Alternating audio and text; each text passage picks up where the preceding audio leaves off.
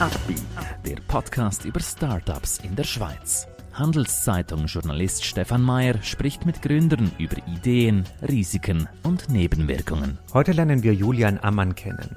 Mit Singular hilft er Architekten bei der Gebäudeplanung. Sie wollen selber eine Firma gründen? Warum nicht? Dafür brauchen Sie aber starke Partner. Einer davon ist die Credit Suisse. Mehr Informationen unter credit-swiss.com/Unternehmer. Wir begrüßen heute bei uns Julian Ammann. Er ist der Gründer von Singular. Julian, herzlich willkommen.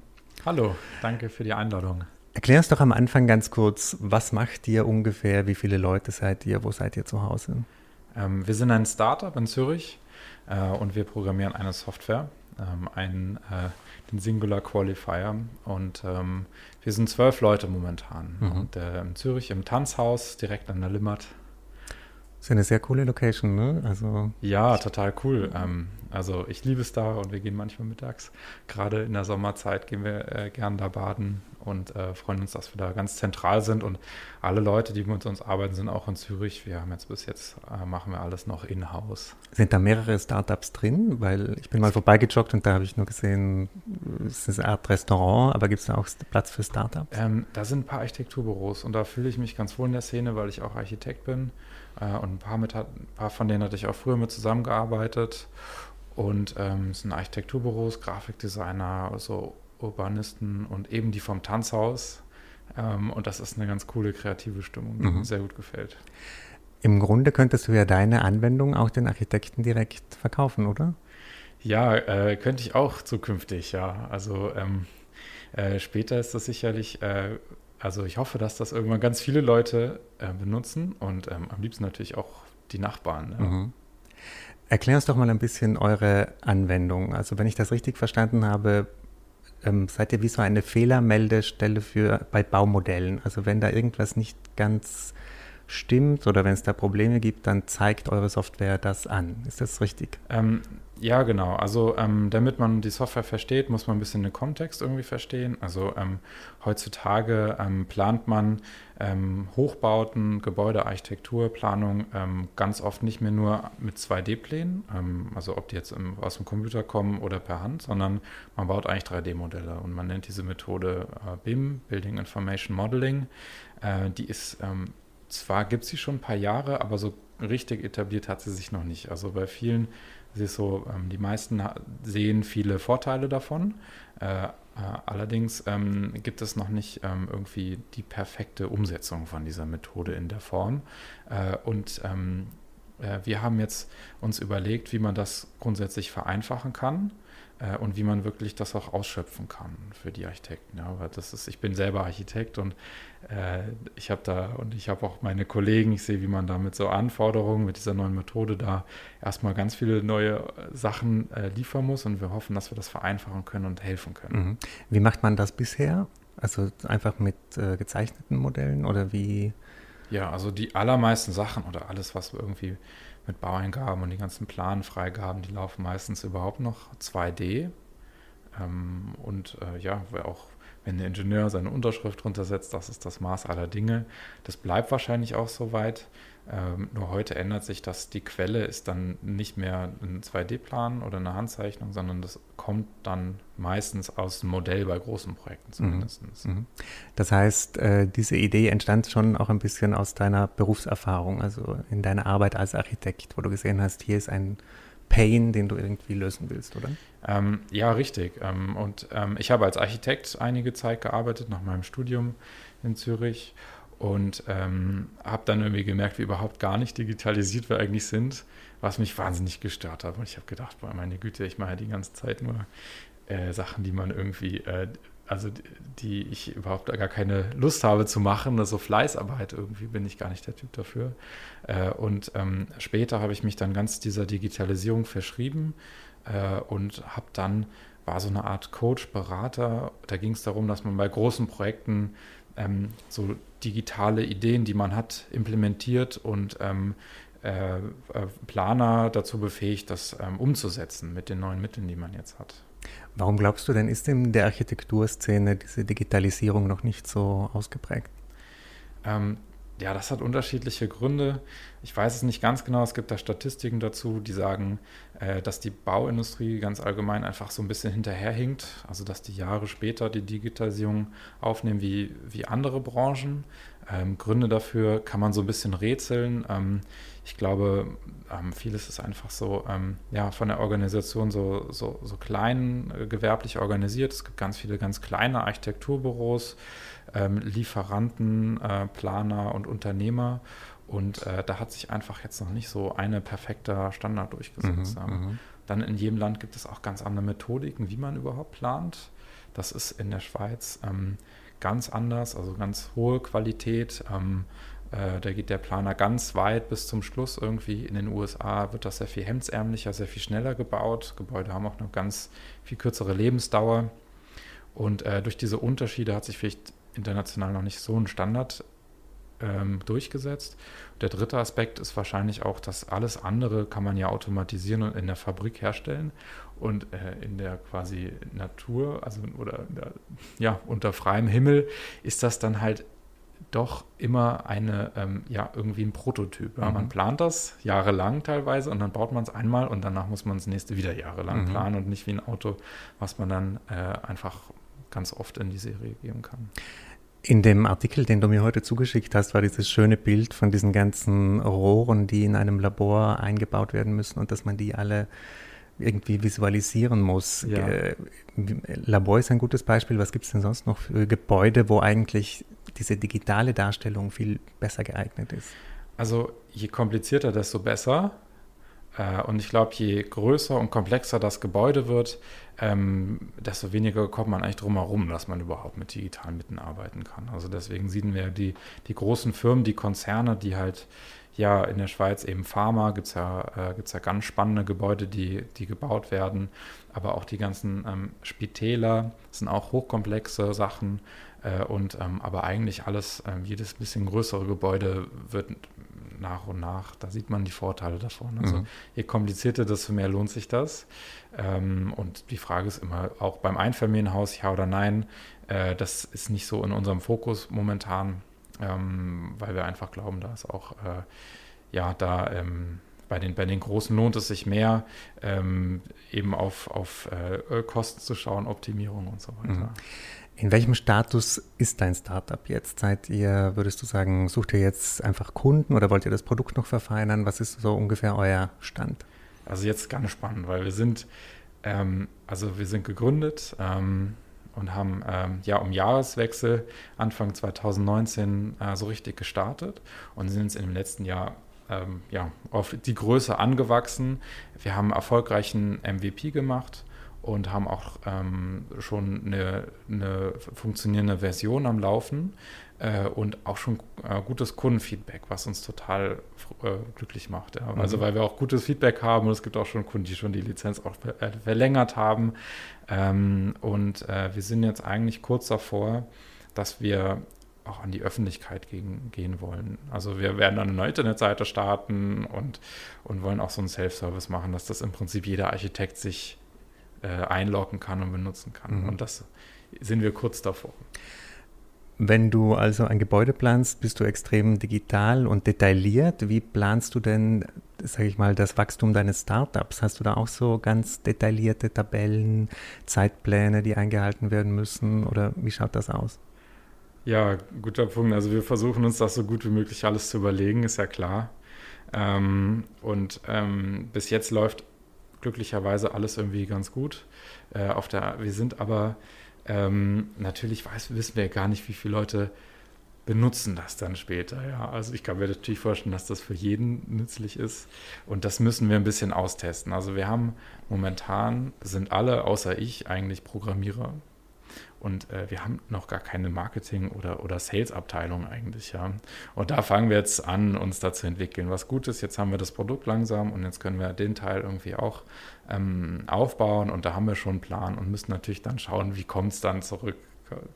Verkaufen wir nach einem Jahr eine Lizenz oder 100 oder 1000, mhm, keine mhm, Ahnung. Das mhm. äh, ist in den Sternen.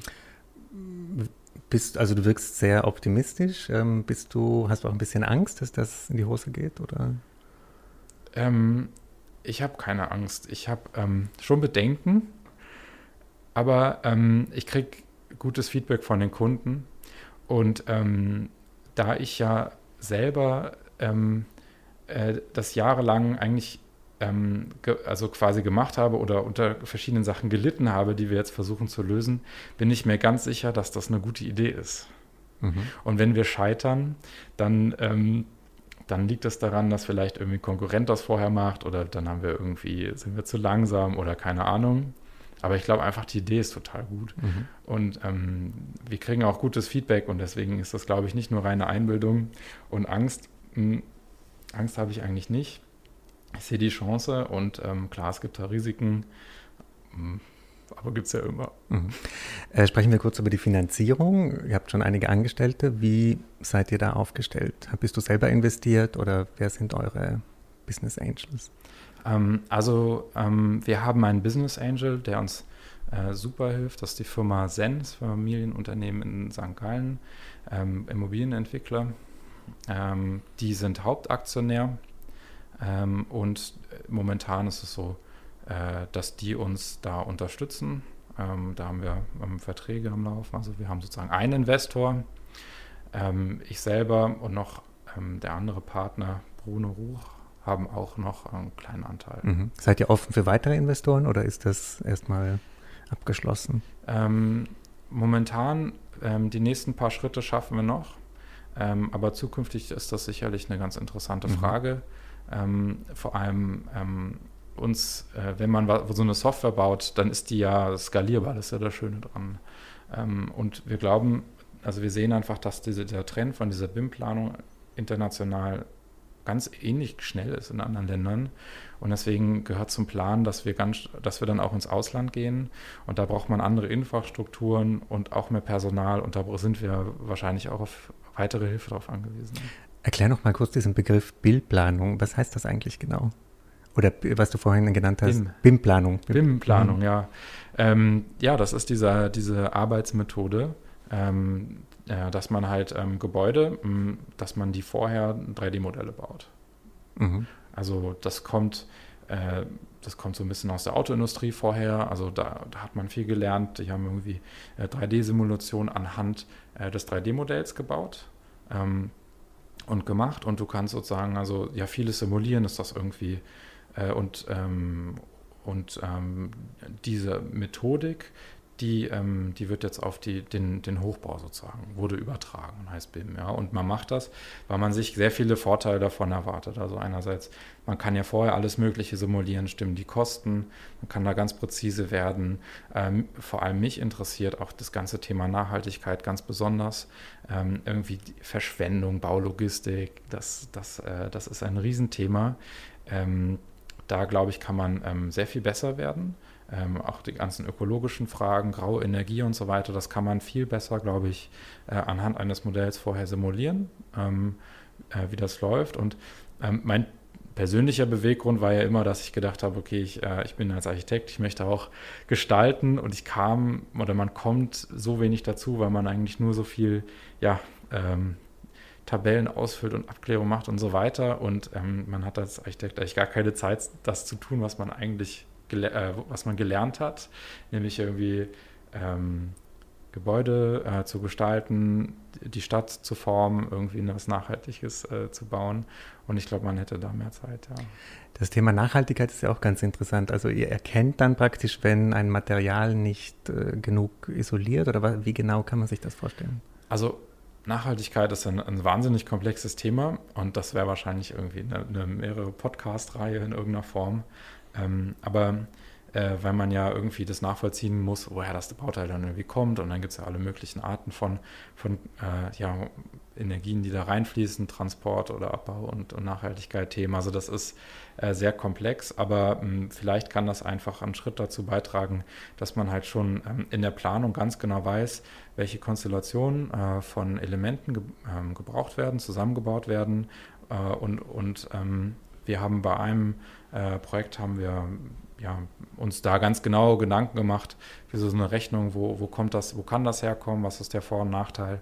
Äh, und da hilft das natürlich schon, wenn man ganz genau weiß, wie viel Kilogramm von welchem Material äh, nachvollziehbar woher kommt. Wir merken auch, dass viele großen Firmen ähm, mit denen, wir haben mit ein paar arbeiten wir auch zusammen, dass bei denen Nachhaltigkeit ähm, so, so CEO-Direktiven sind, die dann Einfluss wirklich auf alle Teile des Projektes haben, mhm. auf äh, der Firma haben.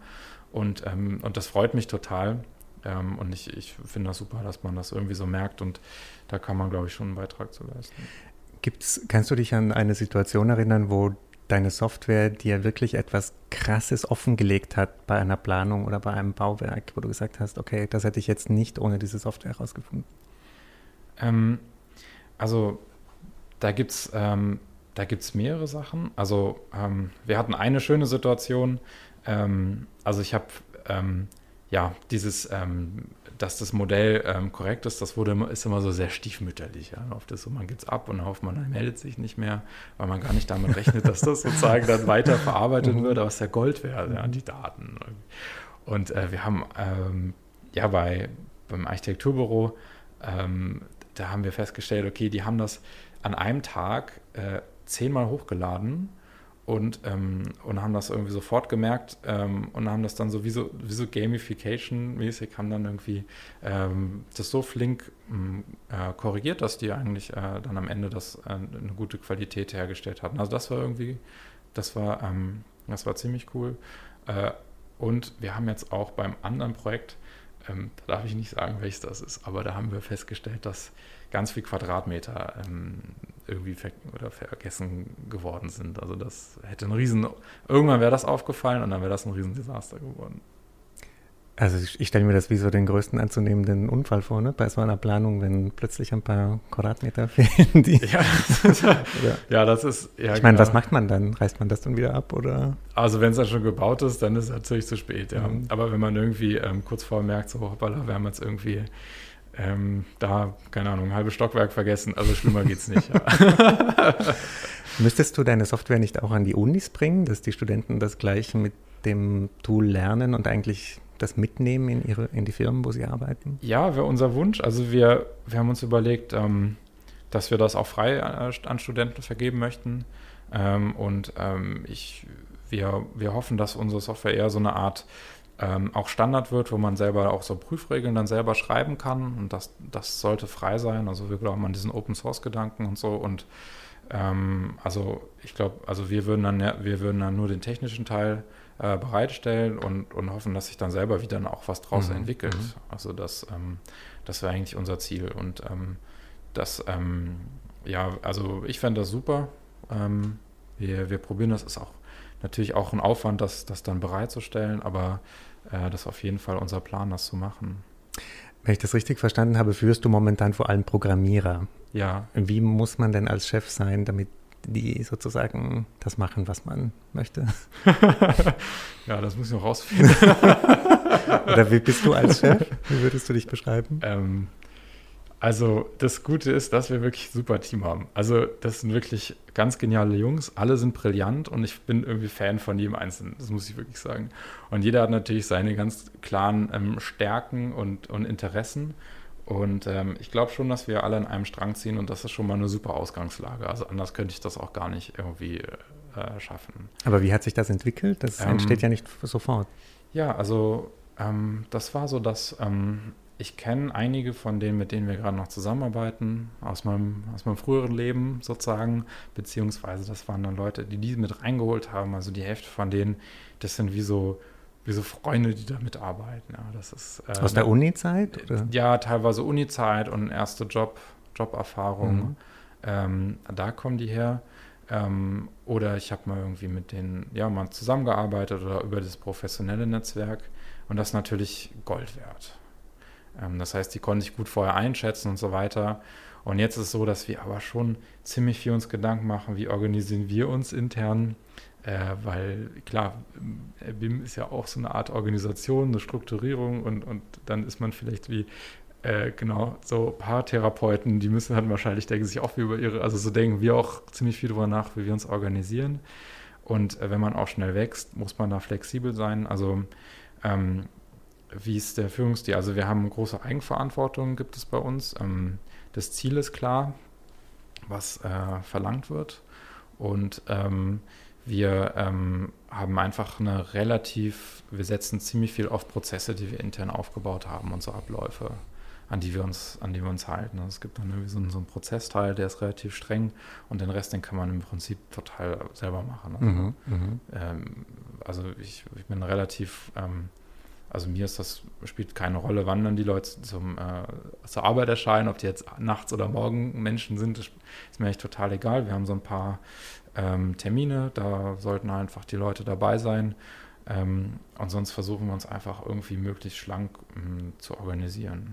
Ja, aber das Problem ist, ja, also nein, nicht ein Problem. Also ich habe einfach, wir haben nach Aufgaben und Kompetenzen das verteilt und ich bin wirklich der Einzige, der nicht programmieren kann. Ähm, da muss ich mich natürlich verlassen auf die Aussage von den Jungs. Mhm, mh. Wir haben leider nur Jungs und das äh, ist eine Sache, die mich wirklich ein bisschen stört. Ähm, aber es ist irgendwie super schwierig, Programmierer zu finden und noch schwieriger Programmiererinnen.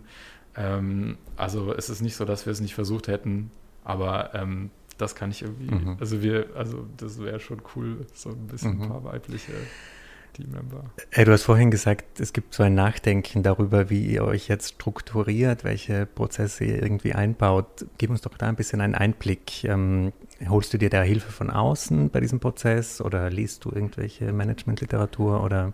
Ja, ich versuche mich da schon einzulesen, das ist ganz klar. Also ich bin, ähm, ich habe keine ähm, wirtschaftliche, betriebswirtschaftliche Ausbildung.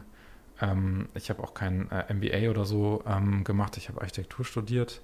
Ähm, und ähm, deswegen habe ich da, wir haben da schon von außen auch Hilfe. Also ähm, äh, die Zen hat uns da unterstützt. Also wir können auch vieles von den administrativen Sachen können wir denen abgeben. Ähm, das ist äh, total cool. Gleichzeitig geben die ähm, relativ professionelle Struktur vor. Also wir haben, machen das alles relativ professionell. Deswegen habe ich manchmal das Gefühl, ich bin gar nicht im Startup, weil wir einfach so eigentlich so wie so ähm, teilweise corporate auch so äh, Strukturen haben. Also das alles irgendwie ähm, total seriös auf der einen Seite. Klar, auch mit Aufwand verbunden, aber das ist, äh, da sind wir wahrscheinlich viel weniger hemdsärmlich irgendwie unterwegs. Ähm, und wir haben auch, ähm, ähm, wir dürfen auch sozusagen, ja, wir haben ein paar Unternehmensberater, die uns auch helfen. Also wir haben relativ viele Leute, die uns am Anfang auch beraten haben und uns aktiv mit unterstützen. Mhm. Und das hilft natürlich. Mhm. Was ist momentan dein größtes Problem oder das größte Problem der Firma? Ähm, also einerseits ist, ähm, ist es so, dass gerade so viel gleichzeitig läuft, dass ich einfach ähm, wirklich schauen muss, dass ich mich da irgendwie, äh, dass wir uns gut aufstellen, Sachen ab, abgeben, dass wir Sachen irgendwie gut im Team verteilen können, dass nicht an einer Person irgendwie was hängt. Ähm, und dann ist einfach ähm, Leute finden, ist ganz schwierig. Und da setzt du auf welche Lösung? Da Link, haben wir so eine Hybrid Also wir haben irgendwie so eine, das ist so ein bisschen Hybrid. Also wir haben jetzt auch, ähm, wir haben mit einem Recruiter zusammengearbeitet. Ähm, da war ich ganz skeptisch, aber der hat jetzt uns äh, wirklich ganz tolle Leute gebracht. Also wirklich super. Ähm, und ähm, ja, jetzt suchen wir noch auch im Bereich Marketing und, und Sales Leute und ähm, da weiß ich noch nicht ganz genau, mhm. was da jetzt auf uns zukommt. Vielleicht kommt ja der ein oder andere Zuhörer oder Zuhörerin nach diesem Podcast auf euch zu. Gerne mit CV. Was muss man Gerne. denn haben, wenn man bei euch sich vorstellt, wenn man sich bewerbt? Wir suchen ganz unterschiedliche Profile. Mhm. Aber ähm, also ich, ähm, ich glaube, nicht jeder muss sich so perfekt in dem Thema auskennen ähm, weil wir halt so ein großes Domainwissen haben. Also wir haben die Hälfte von uns sind Architekten oder Ingenieure und die wissen ganz genau, wie auch diese ganze BIM-Thematik funktioniert. Also da sind wir eigentlich Experte. Ähm, und ähm, deswegen kommt es auf die Person an. Also wenn jemand so super stark im Marketing ist, perfekt. Ähm, oder im Sales oder, oder, Programmierer, dann kriegt man quasi den Teil irgendwie noch von uns. Ähm, und ja, also Mhm. Skizzier uns doch zum Abschluss noch so ein bisschen, wo du die Firma in fünf Jahren siehst. Bist du dann überhaupt noch bei dieser Firma oder wie ja. sind so die Zukunftspläne? Also die, die, die, Firma, also das ist wie ein, wie ein kleiner Traum, weil ich irgendwie das total cool finde, was wir grundsätzlich machen. Und wir haben auch so viele Ideen, wie es noch weitergeht. Also ähm, ich glaube, dass wir wirklich ähm, eine gute Idee haben und ich bin überzeugt, dass, also, dass, ähm, da, also die Idee ist super und wenn wir das schaffen, ähm, diese umzusetzen, ähm, dann wäre mein großer Wunsch, dass wir in ganz vielen Ländern vertreten sind. ähm, dass das wirklich den Leuten hilft äh, und dass das wie so, ähm, wie so ein bisschen Standard ist, so, dass das wie so eine, eine, eine, ein kleines äh, Ding ist, was man einfach immer benutzt, wo man sich daran gewöhnt und dass wir in, in verschiedenen Ländern äh, ja, zum Einsatz kommen und dass Leute Spaß haben, das zu benutzen. Also das wäre mein absoluter Traum. Könnte das Gebäude auf der ganzen Welt eigentlich sicherer machen? Ich denke jetzt auch so an vielleicht Entwicklungsländer, wo man damit vielleicht einfacher arbeiten kann oder ist das? Also das Thema Sicherheit ist ein ganz großes Thema natürlich für alle Bauherren, Auftraggeber und, und Generalplaner und so weiter. Also ähm, das Verrückte ähm, ist ja, dass es, ähm, dass es beim Bauen so viele verschiedene Stakeholder gibt und es ist ein riesengroßes Team, was oft bei jedem Projekt wieder neu zusammengewürfelt wird. Und ähm, Vertrauen ist halt irgendwie eine ganz große Sache. Also selbst wenn man den Leuten grundsätzlich vertraut, weiß halt nicht, der baut irgendwas oder zei der zeichnet dir was, baut ein Modell und du musst dich auf seine Daten verlassen und du kannst das und du kannst sonst gar keine weiteren Schlüsse daraus ziehen. Hm, das ist irgendwie so ein Dilemma.